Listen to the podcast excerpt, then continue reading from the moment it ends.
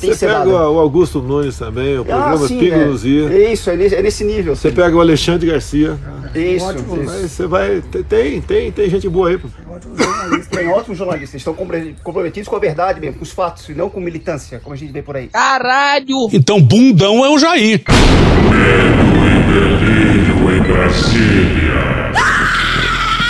É uma canalice que vocês fazem. Olá, bem-vindos ao Medo e Delírio em Brasília com as últimas notícias dessa bad trip escrota em que a gente se meteu. Bom dia, boa tarde, boa noite! Por enquanto. Eu sou o Cristiano Botafogo e o Medo e Delírio em Brasília, medo e delírio em Brasília.wordpress.com é escrito por Pedro Daltro. Esse é o episódio dia 889. Ah, é? Foda-se. Enfia no rabo, gente. Ó, como o cara é grosso. Bora passar raiva? Bora! Tragédia anunciada. Sobe a música do Esporte Espetacular. Vai dar merda, vai dar merda, vai dar merda, vai dar merda, vai! O Marcos Nobre deu uma entrevista ao Marco Zero. E a gente concorda com algumas coisas e discorda de outras. Tá certa a indignação. Entrevista pro Laércio Portela no dia 6, no Marco Zero. O grande marco é o motim da polícia no Ceará em fevereiro de 2020. Um pouco mais de um ano depois, está o comandante da Polícia Militar do Distrito Federal mandando um. Brasil acima de tudo, Deus acima de todos. Na presença do presidente da República, que estava mais uma vez presente na formatura de agentes de segurança. Por que será? Esse motim foi uma coisa assustadora no sentido de que a gente conseguia ver ali o que aconteceu, por exemplo, na Bolívia, em que o golpe de Estado não foi dado pelas Forças Armadas, mas pelas forças de segurança em geral, liderado por policiais. É, desde que o Evo foi derrubado pelos policiais, a gente repete aqui que um lá paz, aí vamos nós. Não é mais uma opinião de si, mas sim de quando isso vai ocorrer. Esse é um precedente que nos deve deixar alertas. Aquele motim só não se reproduziu em outros locais do Brasil porque teve a pandemia. E na pandemia vimos também um desregramento das ações da polícia, tanto que o STF teve que intervir e dizer que não pode fazer operação em favela no Rio de Janeiro. O STF ter que entrar para regular uma coisa dessa significa que estamos numa situação muito difícil. E naquela fatídica coletiva após a carnificina no Jacarezinho, que resultou no maior número de mortes em um confronto da história do Rio de Janeiro, os policiais se dedicaram a atacar o STF. Inclusive disseram que muitos dados de inteligência tornam a operação mais difícil. Ele disse isso mesmo? De um tempo para cá, por força de algumas decisões e de algum ativismo eh, eh, judicial que se vê hoje muito latente eh, na discussão social, eh, a gente foi de alguma forma impedido eh, eh, ou, ou minimamente dificultada a, a atuação da polícia em algumas, em algumas localidades. Eh, o resultado disso nada mais é, eh, do que o fortalecimento do tráfico. É o prenúncio de que nós teremos um ano de 2022 ainda mais violento. Pô, será que o presidente não muda? Eu falo, vem cá, vocês mudaram. Eu, eu achava que ia estar tudo tranquilo. A minha previsão hoje é tranquila. Vai até o último dia, assim. Temos que ficar muito atentos a isso. Caso Bolsonaro perca a eleição, ele vai tentar dar um golpe. Só digo uma coisa: só Deus me tira da cadeira presidencial. O que aconteceu nas eleições americanas agora? Falta de confiança no voto. E aqui no Brasil, se tivermos o voto eletrônico em 22, vai ser a mesma coisa. Ninguém aceita mais esse voto que está aí, porque se não tiver voto impresso, é sinal que não vai ter eleição. Acho que o recado está dado. E aqui a gente se vale mais uma vez do ghostwriter do Trump, ainda lá em 2016. Vou traduzir. A depressão não atinge Trump. Não acho que esse é o tipo de coisa que acontece. Ao invés disso, ele se refugia no ódio. E ele vai angariar esse ódio que está dentro dos seus apoiadores. De todas as formas possíveis. Para produzir provas de que cometeram uma injustiça com ele. Que a eleição foi fraudada. E que, na verdade, ele não perdeu. Pode confiar no que eu digo. Quando Trump perder a eleição, ele não vai reconhecer a derrota, não vai admitir que perdeu. Nunca vai aceitar que perdeu a eleição, porque fazer isso é sentir-se destruído. E isso ele não faz. Vai ser um momento perigoso e tenso nos Estados Unidos nas semanas após a eleição. Aliás, se você não ouviu o especial Medo e Delírio em Washington sobre a invasão no Capitólio, você tá errado. This is Fear and Loathing in Washington, D.C., with your host, Christian Setfire. Episódio dia 738. Somente nesta quarta, você vai comprar barato de verdade. E a Eliane Catanhede no Estadão no dia 8, fez as únicas perguntas possíveis. Se Bolsonaro perder a reeleição e um bando de alucinados invadir o Congresso e o Supremo, o que fará a PM? Tiro porra de bomba. Não. O que fará a PM? Nada, nada, nada, nada. Fudeu. E como reagirão as Forças Armadas? O que, que você vai fazer? Nada. Esse risco é tão óbvio que só não vê quem não quer. Ele não precisa ser inteligente para entender isso. O Exército não quer ver? Não, não, não, Olha só!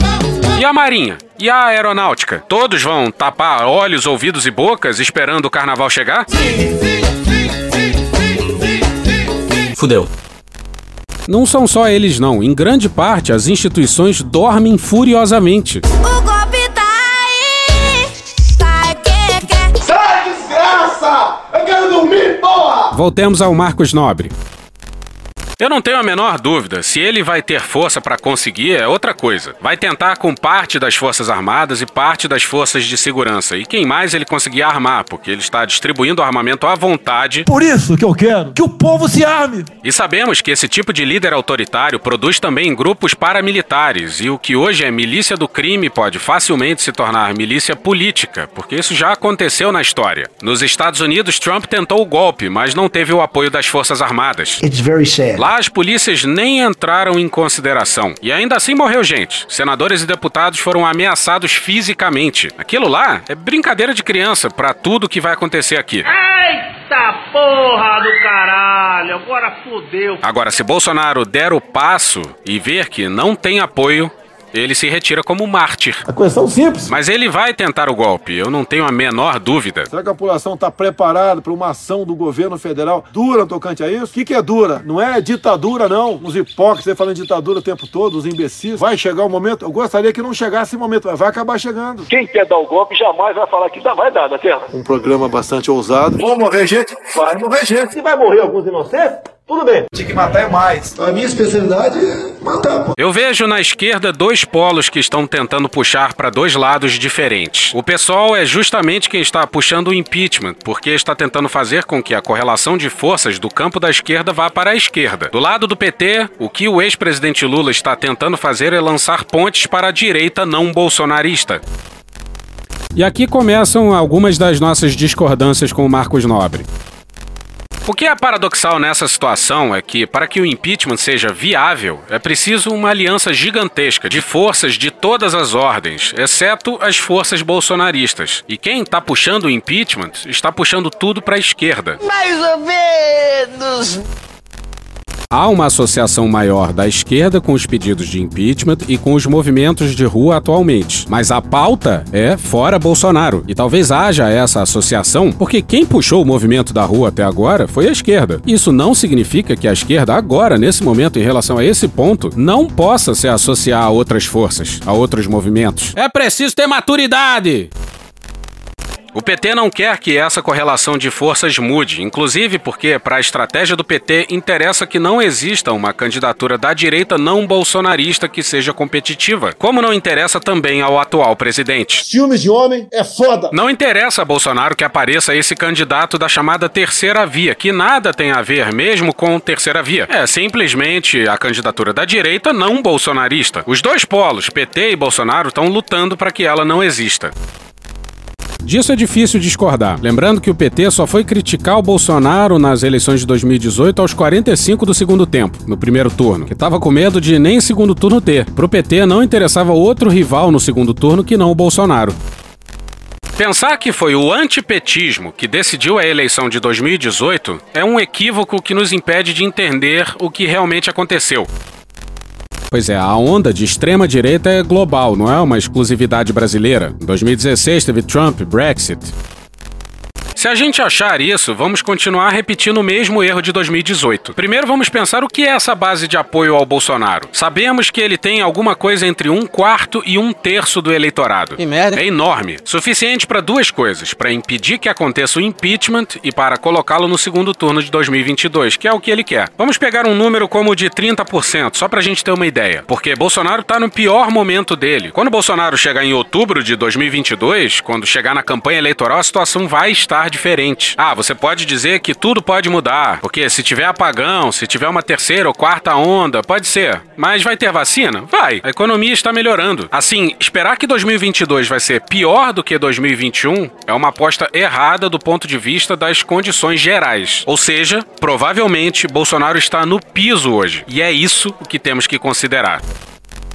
Vamos por partes. É possível que esse não seja o piso de Bolsonaro e a sua desaprovação aumente ainda mais? É, mas mesmo que caia para 20%, assim ele tá no segundo turno. E esse é o ponto a ser extraído. A economia deve melhorar sim. Brasil, produtor de commodities, pode aproveitar um rally de commodities enorme que está acontecendo agora. O aumento do PIB, tão considerado pelo governo, foi principalmente agro. O PIB de serviços, que é o setor que mais emprega no Brasil, teve pouco desempenho. Então pode ser que o PIB cresça, mas sem distribuição distribuição, sem sensação real do povo de que as coisas estão melhorando. Mas no governo já há papo de estender o auxílio, de robustecer o Bolsa Família, e isso pode ter algum impacto. Assim como o próprio fim da pandemia, que aí não tem relação nenhuma com o Bolsonaro, mas as pessoas tendem a fazer a associação entre a melhora econômica real do momento e o governante que tá ali. Mas não esqueçamos que quem tá no comando é Paulo Guedes. Sexo selvagem. E agradecemos ao Franciel Cruz pela lembrança. Numa entrevista ao El País, o Marcos Nobre, há um ano, disse que a chance de sobreviver é muito baixa. Se Bolsonaro ficar reduzido ao centrão especializado em carniça, ele está morto. Bom, fazer previsão é uma merda, né? Bom, mas o pessimismo de não dar Bolsonaro como morto mais de um ano antes da eleição é importantíssimo, porque virão golpes baixíssimos. Bom, talvez o Marcos Nobre tivesse tentando compensar a previsão equivocada de um ano antes. Bom, todo mundo erra, todo mundo faz previsão equivocada. Eu sei disso muito bem, companheiro. Eu mesmo em 2017 falei que o Alckmin era o próximo presidente do Brasil. Errou feio, errou feio, errou rude. É do jogo.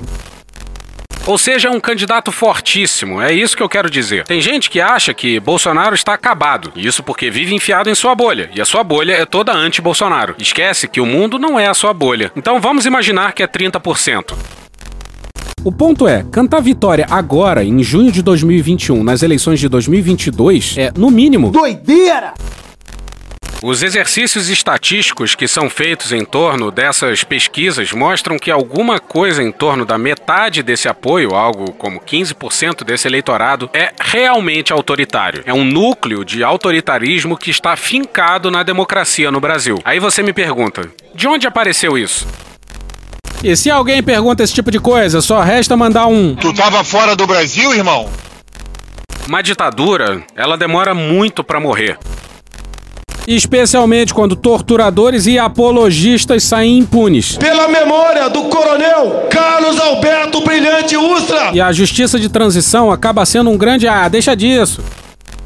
Não é porque a ditadura acabou em 1985 que morreu o autoritarismo no Brasil. Ele continua, como nos Estados Unidos. Trump foi derrotado eleitoralmente, mas isso não significa que o trumpismo desapareceu. Pelo contrário, no Brasil essa cultura autoritária estava dispersa. Votava em candidatos meio folclóricos, como o Enéas, mas com Bolsonaro houve uma convergência. Houve a organização dessas forças que estavam dispersas. Isso é muito novo. Isso não desaparecerá mesmo que Bolsonaro seja derrotado eleitoralmente em 2022. Os outros 15% dá mais ou menos 7 e 8% a divisão. Se você fosse fazer uma cebola, seria a camada mais perto do centro e a camada externa, que são chamados os entusiastas, que não é o cerne duro autoritário, e tem também os simpatizantes. É assim que se compõe, pelo menos como eu interpreto as pesquisas, esse apoio a Bolsonaro.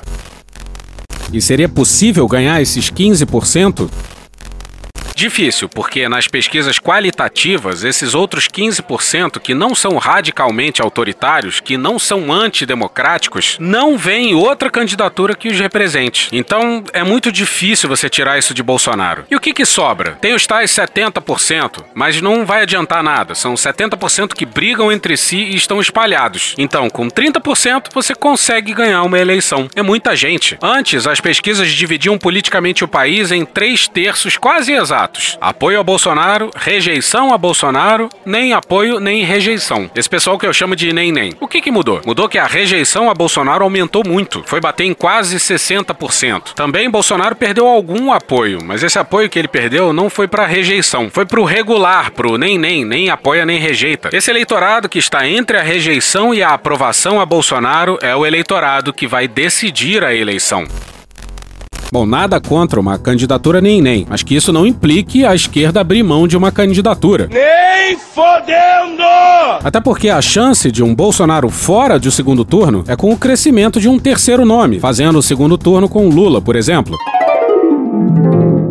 Nossa, imagina o segundo turno, que civilizado. Lula e Ciro. Ciro e Bolos. Lula e Bolos. Lula e Alckmin. Ciro e um tijolo. Bolos e uma fatia de pizza. Nossa, que civilizado que seria.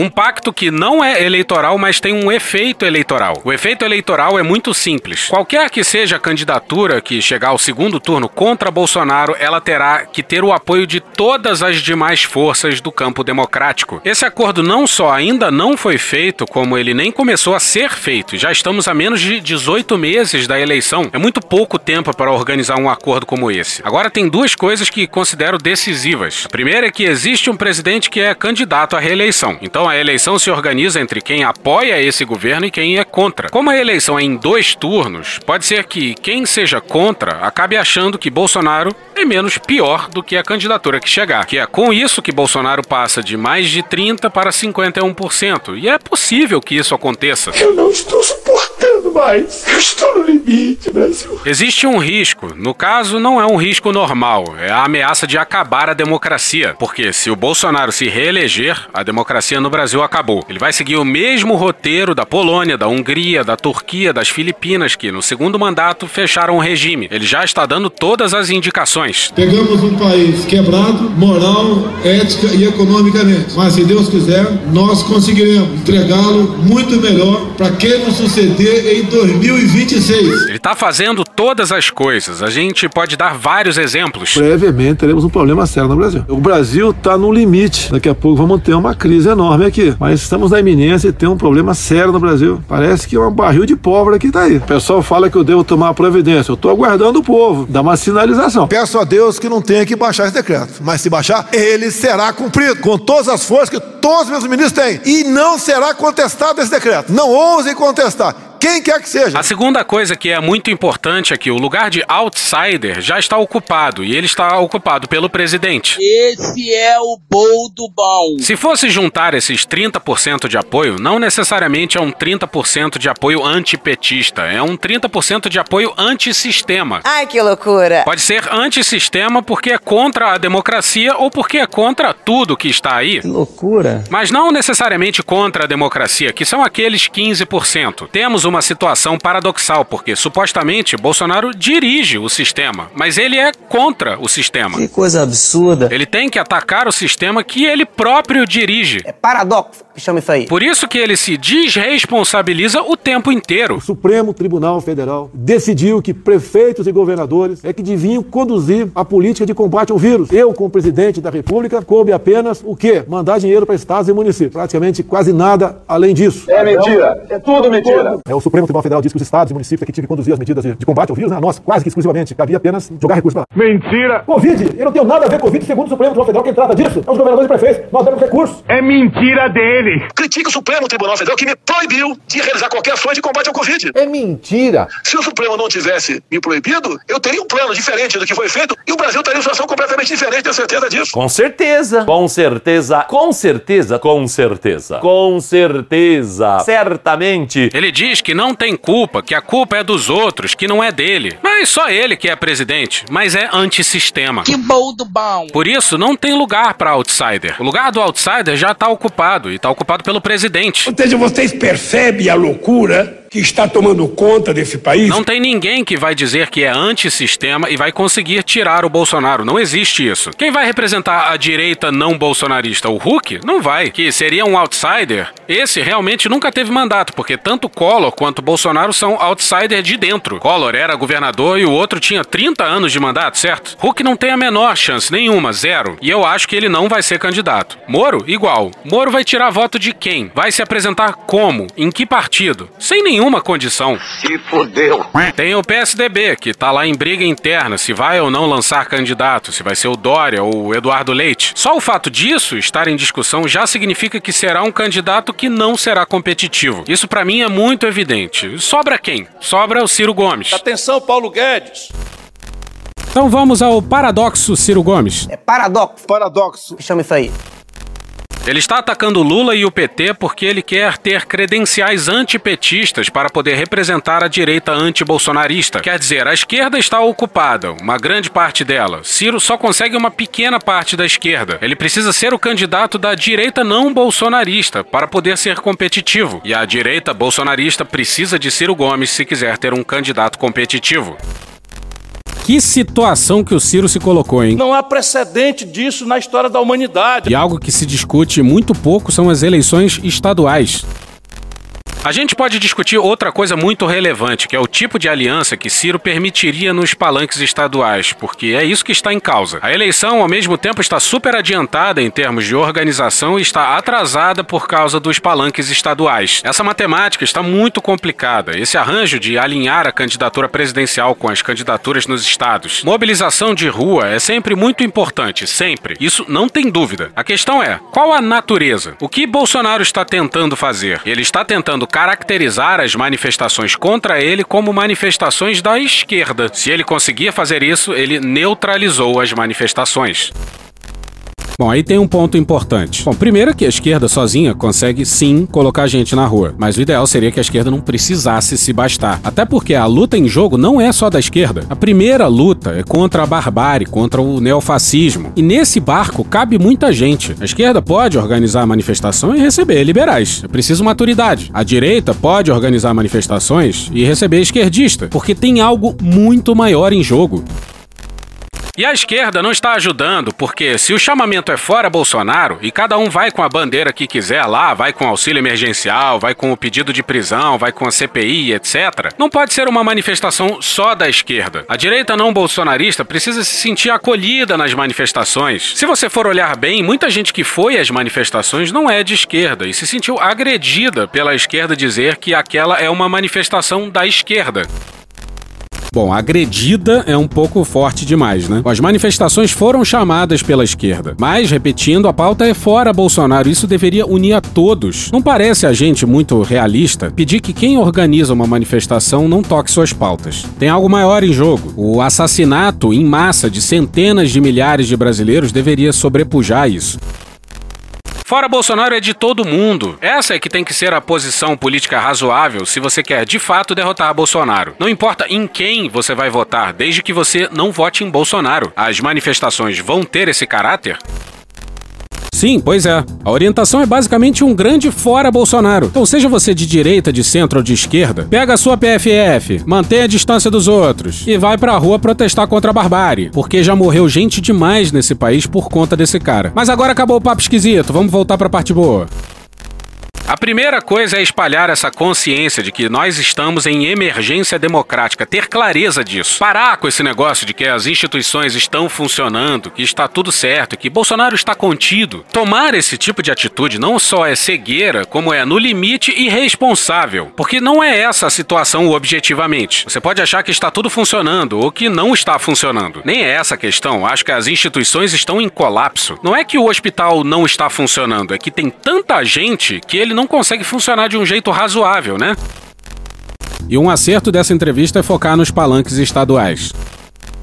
O que eu vejo de dificuldade são justamente esses palanques estaduais. Eu vejo aí que tem duas forças que serão centrais, os fiéis da balança. Tanto o PSB, portanto Pernambuco, é central em qualquer coisa que se fale no Brasil, quanto o PSD, presidido pelo Kassab. Esses dois partidos vão ser chave para as coalizões. Veja a situação do deputado Túlio Gadelha do PDT, que é o sintoma mais claro. Para onde vai o PSB? Vai com Ciro ou vai com Lula? É isso que ele está perguntando, na verdade, quando está dizendo: Ciro, você está atacando Lula pelo quê? A situação de Pernambuco é que está em causa ali. Se a gente for olhar o ACM Neto, por exemplo, nós vamos olhar que já teve um acordo para a Prefeitura de Salvador e o PDT indicou vice. Então a ACM Neto precisa ser contra o PT. Mas se ele se grudar no Bolsonaro, ele arrebenta um monte de outras candidaturas do DEM. Será que Ciro não resolve a situação dele? Aí você vai olhar para Minas. Quem apoia o Bolsonaro é o próprio governador atual. O Calil não pode se apoiar no PT. Vou fazer o quê?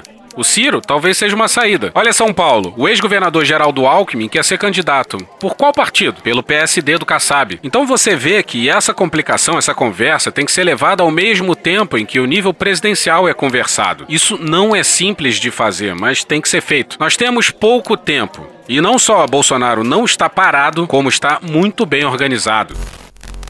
A entrevista acaba meio mal. Ele sabe que está no piso dele. Daqui para a eleição ele só vai crescer, não vai diminuir. A menos que aconteçam mais catástrofes, mais tragédias. E ninguém pode torcer por isso. Falando sério? Torcer por terceira onda, por apagão? Não. Você vai torcer por uma desgraça acontecer no país? Não pode. O que, que é isso, gente? Não dá. Bom, a questão aqui é que ninguém nunca torceu por isso. Isso aí é coisa que sai da boca de um Bolsonaro, de um Marcos Rogério. Economist, a revista russa The Economist, carinhosamente apelidada de Economist, fez uma matéria sobre o Brasil. Eu não faço a mínima ideia como seja sotaque russo em português. Só parece sotaque russo em inglês, pô, em filme americano. The Russian magazine The Economist, fondly dubbed The Economist, published a piece on Brazil. Aí, ó, muito melhor, agora tudo faz sentido. A tradução é feita pelo Estadão, que gerou problema, porque o vote him out, ou seja, tirar pelo voto, foi traduzido como eliminá-lo, que eu acho que foi o uso do Google Translate. Porque eu peguei o parágrafo, coloquei no Google Translate e deu exatamente a mesma coisa da tradução do Estadão. Depois o Estadão foi lá e consertou. Mas porra, Estadão! É também por isso que Bolsonaro foi capaz de tirar vantagem de seu passado militar para ser eleito. Os generais que integram seu governo esperavam fazer avançar a agenda do exército. Em vez disso, prejudicam sua reputação. Eles foram cúmplices da má gestão da pandemia por Bolsonaro, que levou a dezenas de milhares de mortes desnecessárias. E não conseguiram fazê-lo assinar contratos de vacina ou impedi-lo de cumprimentar apoiadores quando estava com Covid. Sob o comando de Eduardo Pazuello, o Ministério da Saúde parecia uma boca de fumo de hidroxicloroquina. A Economist, uma revista de viés liberal, descreveu o governo do Make Brazil Great Again e se saiu com um boca de fumo no texto. Só faltou o general da ativa. A certa altura, ele lançou um aplicativo para médicos que recomendava o medicamento a quase todo mundo, incluindo bebês e pessoas com ressaca. Mas vamos pular para a resposta da Secom. Secom é contigo, Lombardi. A revista The Economist enterra a ética jornalística e extrapola todos os limites do debate público, ecoando no artigo É hora de ir embora. Algumas das narrativas mais falaciosas, histriônicas e exageradas da oposição ao governo federal, com o objetivo de atacar o presidente da República e influenciar os rumos políticos do Brasil, destila uma retórica de torcida organizada e acaba, na verdade, atacando o intenso trabalho do governo do Brasil, a autonomia da nação brasileira e os brasileiros como um todo. Me irritou profundamente, já me irritava antes. Eu não sou povo desse rapaz! Nunca fui povo desse cidadão! Quem é ele para dizer agora que eu sou povo dele? Mas enfim, a Secom escreveu um fio de Twitter com mais de 20 tweets, com pérolas como a seguinte: Volta Lombardi. A narrativa do texto, em suma, é a seguinte: o presidente seria um ditador que estaria matando o próprio povo. Seus apoiadores estariam dispostos à guerra civil e o exército estaria disposto a intervir caso o presidente perca as próximas eleições. Exatamente isso. Através do voto, você não vai mudar nada nesse país. Ah? Nada, absolutamente nada. Você só vai mudar, infelizmente, quando um dia nós partimos para uma guerra civil aqui dentro. Né? E fazendo um trabalho que o regime militar não fez. Matando os 30 mil. Não deixar para fora, não. Matando. Se vai morrer alguns inocentes, tudo bem. Malditos milicos! Chega! O exército sempre teve vários equívocos, mas não muito tempo atrás eles dariam aula pros generais do palácio. Vão pro grande Marcelo Godoy. Ele é minha sopinha de abóbora. No Estadão no dia 7. O mundo político sempre procurou os quartéis para resolver problemas. Raul Jungmann havia acabado de ser nomeado ministro da Reforma Agrária no governo FHC quando decidiu pedir ajuda ao comandante do Exército, general Zenildo Zoroastro de Lucena. Abre aspas, fui solicitar se ele poderia me ceder alguns oficiais da ativa para comandarem o ministério em dois ou três estados críticos, fecha aspas, contou Jungmann, que mais tarde ocuparia a pasta da defesa no governo Michel Temer. E olha as ideias. O general, um cavalariano nascido no Rio, respondeu: abre aspas, eu vou lhe atender, mas com militares da reserva, porque os da ativa são a instituição, são a corporação, e nós não podemos comprometê-la. Fecha aspas. Até o então comandante do exército atentou pro absurdo. E não faz tanto tempo assim. E voltemos mais algumas décadas com o excelente José Murilo de Carvalho, em matéria do Sérgio Roxo no dia 5 no Globo.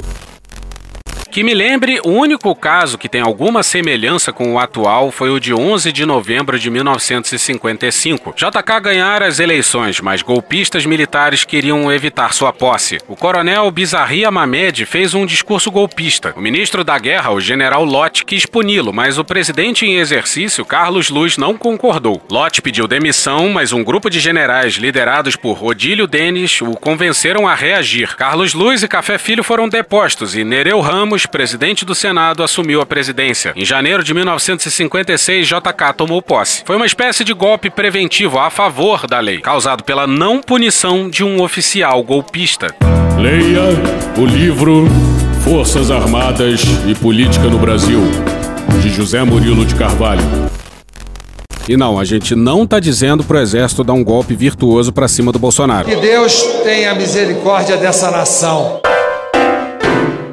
E hoje ficamos por aqui. Veja mais, muito mais em medo em Brasília.wordpress.com, o blog escrito por Pedro Daltro. Esse episódio usou áudios de Euronews, Rádio Band News FM e Band Jornalismo. Thank you! Contribua com a nossa campanha de financiamento coletivo. É só procurar por Medo e Delírio em Brasília no PicPay ou ir no apoia.se barra Medo e Delírio. Porra, doação ao caralho, porra. Não tem nem dinheiro pra me comprar um jogo de videogame, morou, cara? Pingando um capilé lá, vocês ajudam a gente a manter essa bagunça aqui. Assine o nosso feed no seu agregador de podcast favorito e escreve escreve pra gente no Twitter. As outras redes a gente realmente não consegue ver. O nosso maravilhoso Faz Tudo Bernardo agora tá alimentando outras duas redes. Ele coloca algumas coisas no Instagram e num canal no Telegram chamado Cortes, Medo e Delírio em Brasília. Então dá uma chegada lá que ele coloca coisa boa lá. E agora a gente também tem uma loja, loja.medo e delírio em Brasília.com.br. Eu sou Cristiano Botafogo, um grande abraço e até a próxima. Bora passar a raiva junto? Bora! Permite uma parte? Não lhe dou a parte. Não lhe dou a parte. Palavras e atos não nos chocam mais, porque esses atos chocantes vão se empilhando um em cima do outro e não dá nem tempo da gente absorver um e já é engolido na sequência por outro. Uma mentira deslavada envolvendo um tribunal importante do arcabouço institucional brasileiro vai ficar por isso mesmo. Vai! Vai! Porque outros absurdos semelhantes já foram ditos pelo presidente. Tem um presidente de café com leite, um presidente cuja palavra não vale. Ele pode dizer o que quiser, o absurdo que quiser, colocar nas costas de um tribunal, porque essa, essa, essa desinformação ele foi lá e desmentiu com um cinismo atroz, mas o objetivo dela, como a gente dizia ontem, já tá cumprido, já tá circulando pelo zap da família, que é por onde boa parte dos bolsonaristas se informa. Então o estrago tá feito, vai ficar por isso mesmo. Aí alguém dirá: ah, mas a Dilma não falava bobagem, o Lula não falava, o FHC não falava. Falavam, falavam e ouviam, e essas coisas tinham repercussão até hoje. Mas que o presidente fala uma coisa dessas? Nosso presidente fala barbaridades mil vezes pior com a mesma velocidade com que troca de camisa falsificada de time de futebol. Porra! Porra! Porra! Porra! Putinha do poço. Problemas? Pornô. Paralelepípedo de craque? Paralelepípedo de craque? Paralelepípedo de craque. Presidente, por que sua esposa Michele recebeu 89 mil de Fabrício Queiroz? Parte terminal do aparelho digestivo. Pum! Que bom do bom. Agora, o governo tá indo bem. Eu não errei nenhuma. Eu não errei nenhuma. Zero. Porra! Será que eu tô errando falar isso daí? Não tem como não dar errado. Vai dar errado. Tem tudo para não dar certo. O cu dilatado.